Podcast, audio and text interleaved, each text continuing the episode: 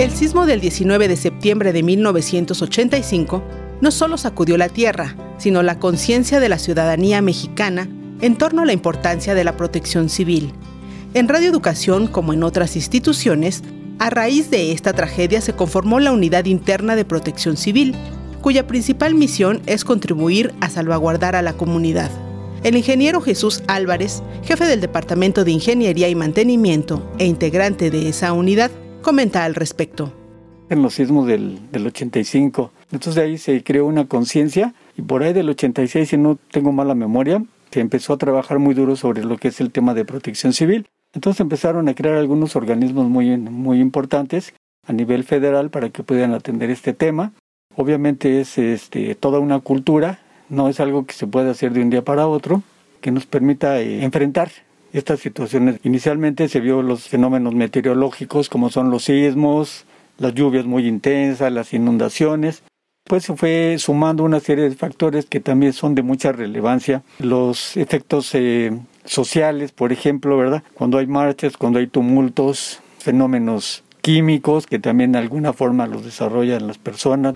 Derramamos gasolinas, creamos polución, y entonces la protección civil se empezó a extender, no nada más a protegernos de las situaciones de los fenómenos naturales, sino también de los biológicos, nos acaba de pasar la pandemia.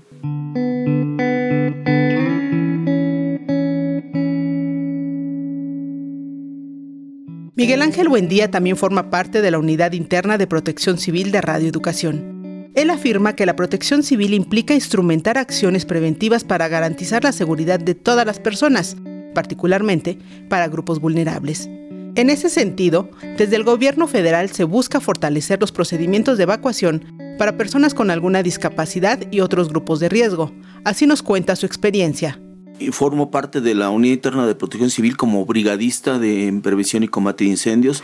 El tema actual es la incorporación del en los planes de emergencia de nuestra institución para el personal con discapacidad, que en Radio Educación tenemos dos, dos con discapacidad visual total.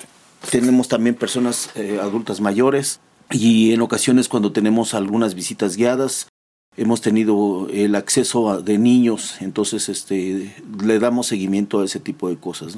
Como estamos en la Cuna del Valle, en una manzana en donde hay también escuelas alrededor, hay un internado en la parte norte de nuestro predio y hay unas dos secundarias en la parte oriente también de nuestro, de nuestro predio, de los cuales en alguna ocasión, por ejemplo, hubo un, alguna fuga de gas en, en, el internado y nos pidieron el apoyo y les dimos cabida a todos el alumnado, cuidando el, el orden, el ingreso a los niños, darles cobertura de seguridad.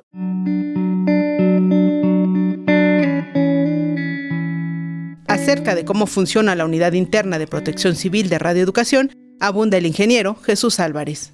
Nosotros como Unidad Interna de Protección Civil tenemos una carpeta donde tenemos un programa y se nos marcan las tres directrices básicas, la prevención, la acción durante los fenómenos de cualquier tipo, tanto sociales como naturales, y la solución, ¿no? O sea, ya nos pasó, ahora qué vamos a hacer.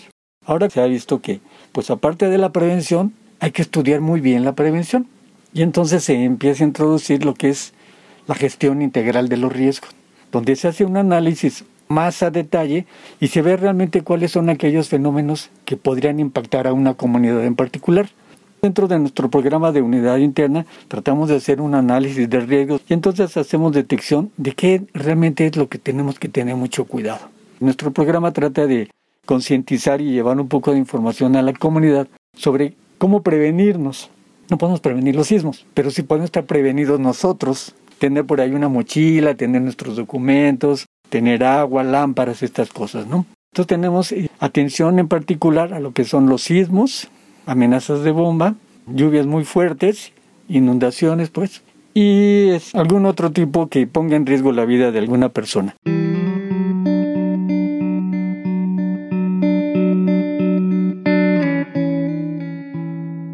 Materia de protección civil existen cuatro brigadas básicas, repliegue y evacuación, prevención y combate de fuego, búsqueda y rescate, así como primeros auxilios.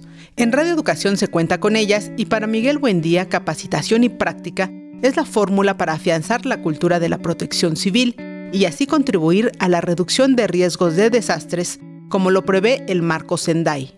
En cuanto a cómo nos manejamos aquí en la institución, en este año me, siento un poquito más, pues más a gusto porque se incorporaron seis, seis este, nuevos compañeros, a diferencia del año pasado que estuvimos en pandemia.